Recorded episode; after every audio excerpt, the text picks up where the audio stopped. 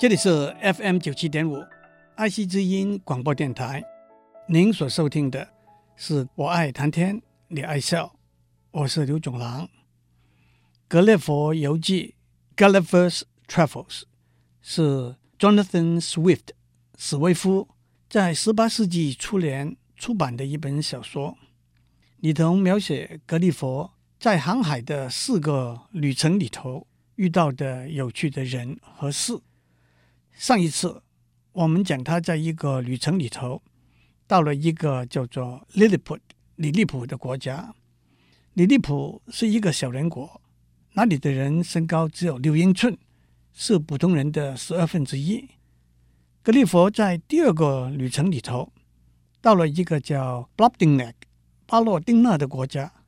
巴洛丁纳是个大人国，那里的人身高十几二十公尺，是普通人的十多倍。他们跨一步就是十公尺，他们的楼梯每一级的高度差不多是两公尺。跟格列佛的身高一样，他躺在他们睡觉的大床上，用一面手帕来做毯子。当他半夜醒过来要上厕所的时候，发现床的高度有七八公尺，还好女主人把他抓起来放他在地上，否则他真是要尿床了。他们的猫有三头牛那么大，有一次格列佛差点给两只老鼠吃掉。他拿着剑跟老鼠搏斗，才把老鼠杀死。格列佛先是给一位农夫发现的，农夫把他交给他九岁的小女儿照顾。他把它放在一个盒子里头，带着它巡回展览、表演赚钱。最后，农夫以很高的价钱把它卖给皇后。他的小女儿也留在皇宫里头照顾格列佛。格列佛生活在巨人的世界里头，是战战兢兢的。当他给农夫发现的时候，差一点给农夫一脚踹死。农夫用两只手指就可以把他拦腰抱起来。吃饭的时候，一小口肉，一点面包屑，就让他吃得饱。在皇宫里头，他被一个身高不到十公尺的侏儒欺负。给丢在一杯牛奶里头，喝了几大口的牛奶，差点给牛奶淹死。在格列佛的眼里，巴洛丁纳人都是超长超大的庞然巨物。我们也可以用同样的眼光来看今天世界上军事力量、经济力量强大的国家，何尝不是为所欲为，去摆布欺负弱小贫穷的国家？强国的一点点恩惠，小国就得拼命去奉承争取。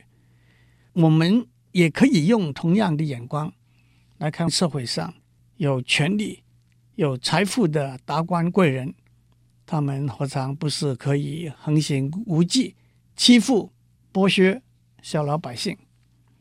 不过，在皇宫里头，格列佛又有其他有趣的经验，照顾他的小姑娘。有时候会带他到贵妇人的更衣室里头，贵妇人们毫无忌惮的在格列佛面前换衣服。格列佛说：“他们的皮肤可真粗糙，毛孔又大，皮肤的颜色又不均匀，一颗痣就像一座小山一样。有一位贵妇胸前长了一个疮，那看起来才真可怕。还有他们自己不觉得。”格列佛却发现他们身体散发出来的味道实在令人恶心，这更让格列佛回想起在小人国里利普的时候，那里的人皮肤是那么细致，肤色是那么柔和。其实任何东西放在放大镜底下，许多缺点都会清楚地显现出来。所以，作为一个大人国里头的巨人也好，作为一个在国家社会里头有权力、有地位、负有重大责任的人也好，他们都应该随时随地准备接受严格的观察和考验，因为他们任何的缺失都会被看得很清楚。何况许多所谓的大人物，都是我们小人物把他们放在大人物的位置上面的。他们应该警惕，知道小人物一直是盯着他们看的。当然，一个人身材的大小，一个国家人口的多少，一个统治者权力的大小，都是一个两面刃。最近二十年来，在世界经济舞台上扮演越来越重要的角色的两个国家是中国大陆和印度。其中一个重要的原因，是这两个国家庞大的人口，中国大陆的人口十三亿，居世界第一位；印度的人口十一亿，居世界第二位。有一句话说，站在经济的观点来看，作为一个乘数，十三亿是一个很大的乘数；作为一个除数，十三亿是一个很大的除数。这句话的意思就是。如果平均每个人能够每天生产十双鞋子，十三亿人每天生产的鞋子就是十三亿乘十，那就是一百三十一双鞋子了。但是反过来讲，假如有四千万公斤的米要发放给十三亿的人口，四千万被十三亿除，平均三十几个人才分到一公斤的米。经济上的规模是如此，许多事情的规模也可以用这个观点来看。格里佛也观察到巴洛丁纳大人国的教育政治的情形，他用讽刺的口吻说：“他们的教育是很狭窄的，他们只学习四个领域，那就是道德、历史、诗词文学和数学。当然。”这绝对不是狭窄的教育。今天，许多教育家都认为，这四个领域可以说是在教育里头最重要的四个支柱。英国哲学家培根说过：“钻研道德让人严肃，读历史增加一个人的智慧，读诗词让一个人变得风趣，学数学让一个人变得。”缜密精准，在很多年以前，在遥远的巴洛丁纳大人国里头，他们已经知道这是教育的大原则和大方向。教育不是耍耍嘴皮、喊喊口号、转转牛角尖而已。大人国的文字只有二十二个字母，他们有一个规定：任何法律条文不能超过二十二个字。而且法律条文必须要用最简单、明显的方式表达出来。法律不可能有不同，而只能够有一个解释。曲解法律条文是违法的。他们图书馆收藏的书很少，国王的图书馆算是最大的，也只有一千多本书。这其中的寓意是书太多了，就是废话。甚至是谎话太多了。那么格里佛怎么去看书呢？他们给他搭了一个鹰架，让他爬上爬下，由左到右，一行一行，一页一页的看。当然，他们的书一页的大小是五六公尺，厚薄就像一张硬纸板一样。书里头的叙述以清楚和顺畅为主。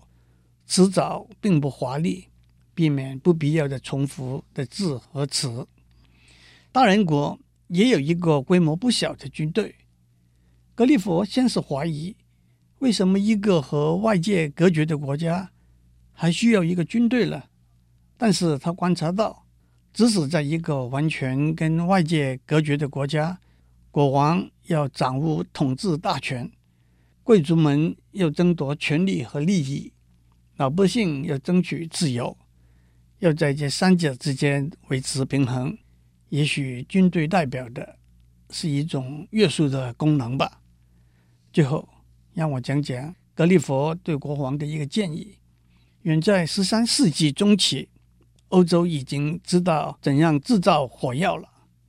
其实，中国人在第九世纪已经发明了火药。格里佛给国王描述。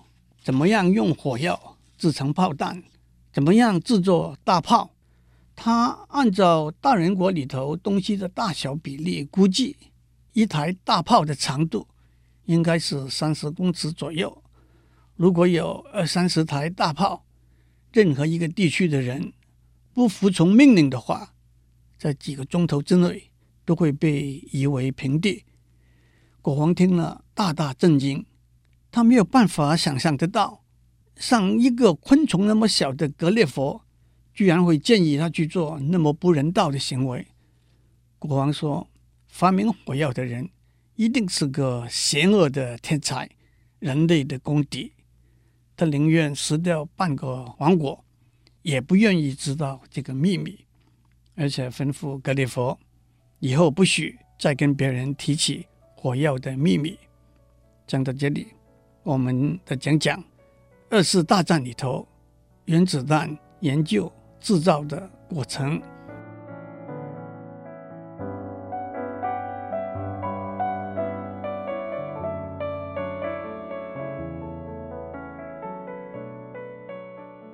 我们在上面讲到，格列佛在大人国里头建议国王制造火药和大炮，用来镇压不服从他的人。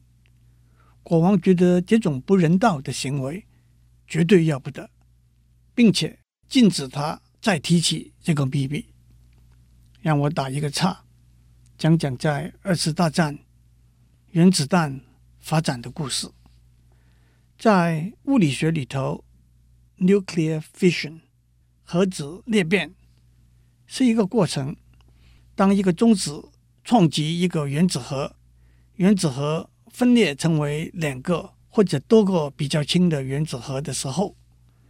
假如新的原子核总共的质量少于原来的原子核的质量的话，那么两者之间的差额，按照爱因斯坦一等于 mc 平方的公式，质量就会转变成为能量，而且是大量的能量被释放出来。举一个例来说，当铀 uranium 的原子核被中子撞击的时候，会分裂成钡 barium 和氪 krypton。在核子裂变的过程里头，除了新的原子核之外，还会产生新的中子。这些中子在撞击其他的原子核，因而再引起这些原子核的裂变。这样连续下去。就是所谓连锁反应，这就是制造原子弹基本的物理观念。在一九三零年代，物理学家对核子裂变的过程开始有了深入的了解。当二次大战爆发的时候，许多从欧洲逃到美国的物理学家，包括 Leo Szilard、Enrico Fermi。Hans Bethe、Edward Teller，他们不但看到利用核子裂变的过程来制造强力爆炸的武器的可能，也知道德国的物理学家也在朝这个方向发展。在一九三九年八月，爱因斯坦写了一封信给当时的美国总统罗斯福 （Franklin Roosevelt）。其实，爱因斯坦自己没有直接参与原子弹的研究发展工作。这封信主要是由 Leo Szilard 执笔，爱因斯坦著名的。在这封信里头，爱因斯坦指出发展原子弹的可能性，这就是美国研发原子弹的曼哈顿计划 （Project Manhattan） 的开端。罗斯福总统。在一九四五年四月逝世，所以把第一颗原子弹在一九四五年八月六日丢在广岛，第二颗原子弹在八月九日丢在长崎，是杜鲁门总统的决定。在广岛死亡的人数超过十万，在长崎死亡的人数超过七万，而且。还有更多更多的人受到辐射的影响，受尽残废、致病之苦。这的确是一个悲痛的经验。杜鲁门总统在他一九四五年七月二十五日的日记里头说：“我们制造了世界历史上最可怕的炸弹。这个炸弹将会在八月十日以前。”在对日本的战争中使用，我已经做了指示，这个炸弹只限于军事用途，而不是以俘虏为目标的。但是许多人都怀疑，杜鲁门到底了解不了解原子弹全面毁灭的威力？是不可能选择性的只消灭敌人的军事力量而已。一九四五年，在原子弹投掷以前，许多科学家已经提出反对使用原子弹的意见。传说后来爱因斯坦也很后悔他当初写给罗斯福总统的信。回过头来看历史，有些问题是值得我们思考的：为什么美国一定要用强大的核子威力，强迫日本无条件投降？而不是通过外交途径达成和平协议？为什么不通知日本先行把人口撤退，用一个空城来展示原子弹的威力？如果当年美国没有发展原子弹，会不会引起后来美国和俄国之间核子、导弹等武器的军备竞赛呢？假如我们有十八世纪时代，巴罗丁纳国王的智慧，那就足以避免二十世纪的一场浩劫了。让我们接着讲下去。格里佛在他的旅程里头到过小人国，又到过大人国，在镜花缘里头，唐敖、林之阳、多九公也到过小人国，这我在上次已经讲过了。他们又到过长人国、大人国。长人国和大人国可是两个完全不同的国家。长人国的人身高七八丈，我们常用“昂长七尺”这个成语描写身材魁梧的男人，所以算起来，长人国的人也是普通人的身长的十倍左右。话说唐敖一行三人从长人国又到了大人国，这个“大”。可不是大小的大，就是光明正大的大。大人国里头的每一个人都有一片云雾围绕保护他的脚。这些云雾的颜色是不同的，五彩的最高贵，其次是黄色，不过最低贱的是黑色。云雾的颜色完全由心里头生出来，胸襟光明正大的人。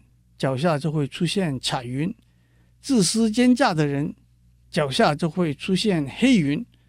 所谓云游竹生，色随心变，一点也勉强不得。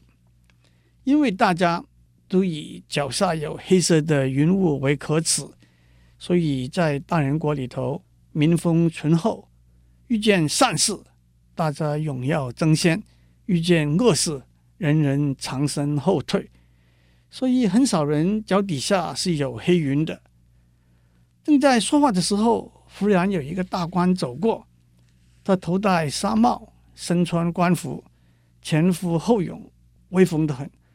但是他的脚底下围着一块红布，所以他的云的颜色别人看不出来。不过大家都心里有数，他脚下的云。不是黑色，就是灰色，肯定是暗中做了亏心事。不过云的颜色随着心地改变，只要痛改前非，云的颜色也会改变过来。如果一个官员脚底下的黑云很久还不改变，国王就会把他革职了。格里佛在巴罗丁纳大人国的旅程是怎样结束的呢？有一天，照顾他的小姑娘，把她放在盒子里头，带着她到外面去玩。突然，有一只老鹰把盒子抓起来，丢到大海里头去。格里佛被路过的一艘船救起来，回到英国。当他到了家里的时候，不但觉得房子那么小，连他的太太、小孩看起来也都很小。这当然是在大人国住久了，眼光也就改变了的原因。曾经沧海难为水这句话，也就是这个意思。